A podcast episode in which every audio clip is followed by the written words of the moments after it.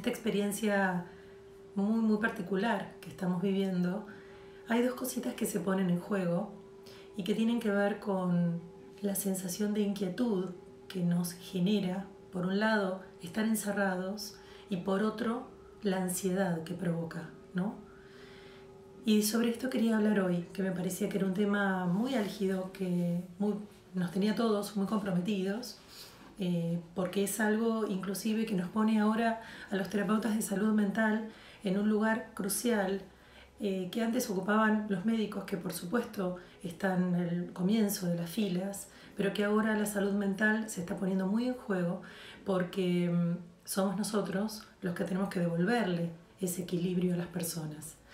Y mm, aquí es donde se pone en juego esta doble tensión interna, donde por un lado sentimos mucho bajón, mucha falta de energía,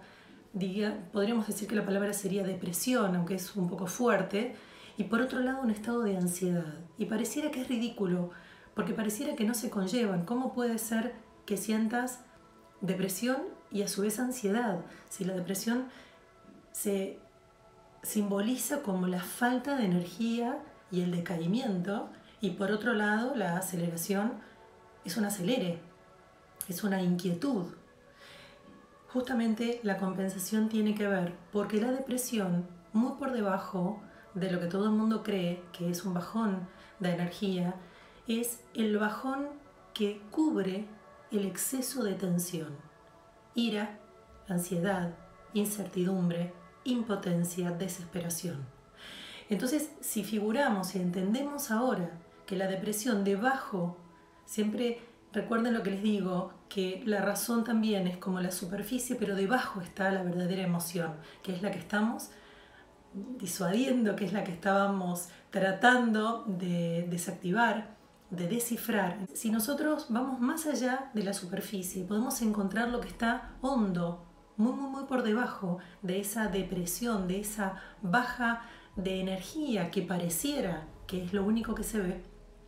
encontramos lugares de muchísima tensión que está contenida para qué? Para evitar la explosión.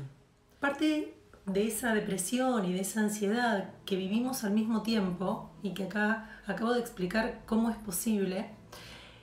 encontramos también en esta realidad una invitación al encierro, una invitación a tener que quedarnos guardados, algo que venimos experimentando desde hace muchas semanas, y que entonces lo que hace es que ese encierro provoque lo mismo, como una energía de detenimiento, pero que por otro lado siente la tensión que estamos guardando y que queremos expresar. Esa tensión, ese encierro, ese ahogo lo estamos viviendo con las relaciones con las que convivimos,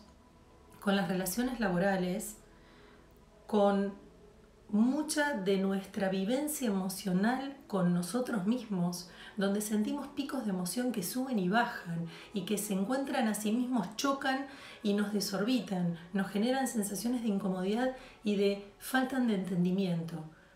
Por un momento nos perdemos, no sabemos qué es lo que nos está pasando, qué es lo que estamos sintiendo, porque justamente el pico de emociones se desborda, se desencaja, va y viene y ya no entendemos de qué se trata esto que estamos viviendo, que estamos padeciendo, que estamos sintiendo muy dentro nuestro. Entonces, parte de esta sensación de depresión y de ansiedad, de encierro, ahogo y por otro lado esa sensación de querer salir desesperado de adentro nuestro, tiene que ver con algo que nos está pasando y que nos va a seguir pasando, porque esto coincide mucho con los momentos de crisis y recordemos de post-crisis. Antes de terminar, ya estamos viviendo las consecuencias del final que serían esta sensación de depresión y de ansiedad. Ansiedad por el futuro, ¿qué nos va a pasar? ¿Qué es lo que vamos a sentir? ¿Cómo lo vamos a solucionar?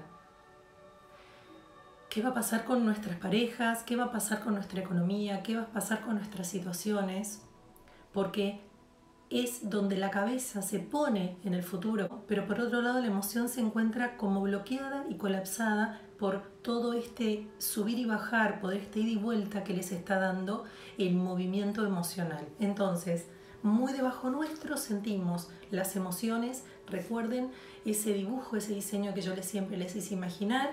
de la marea que va una corriente que parece muy calma, la superficie para un lado y por otro lado la contracorriente que son nuestras emociones que muchas veces, no siempre, van para el otro. Este no entendimiento entre razón y emoción es lo que nos genera conflicto. En el encierro uno puede generar espacios muy creativos que tienen que ver con el trabajo y con la creatividad. El trabajo, cuando me refiero a trabajo, no me refiero a un trabajo eh, rutinario, sino al trabajo creativo, que tiene que ver con el hemisferio derecho. Recuerden que eso es mi especialidad, las meditaciones, los vínculos amorosos, todos tienen que ver con el hemisferio derecho, que es donde guardamos las emociones y que es donde quedan unidos las situaciones con los excesos de emoción que nos generan los traumas. Entonces en este hemisferio derecho también encontramos no solamente vidas pasadas y no solamente registros akáshicos y toda la memoria del pasado, presente y futuro, sino ni más ni menos que la creatividad. El momento creativo libera endorfinas y esas endorfinas son muy sanas y son muy saludables para nuestra vida. Entonces, hacer manualidades, que es algo que yo amo, que me lleva a mí a un lugar de mucha pureza, de mucha liviandad, de mucha frescura y expansión, o a ustedes tal vez hacer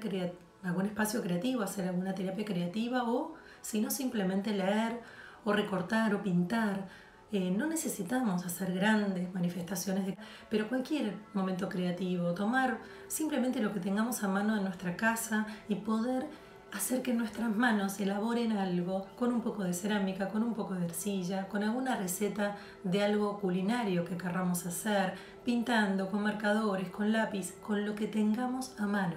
para poder permitirle a ese hemisferio derecho un poco de espacio, un poco de libertad, porque la creatividad es la que le permite vuelo al hemisferio derecho, es el que le permite descarga, es el que le permite expansión, amplitud y libertad. Entonces recuerden que no solamente una buena alimentación es clave en estos momentos donde seguimos muchos de nosotros encerrados, eh, sino que eh, un poco de ejercicio físico, como siempre hablamos, pero también lo creativo. Las manualidades son la creatividad pura y sentimos que esa descarga de energía y la devolución que nos da lo que creamos resulta ser maravilloso.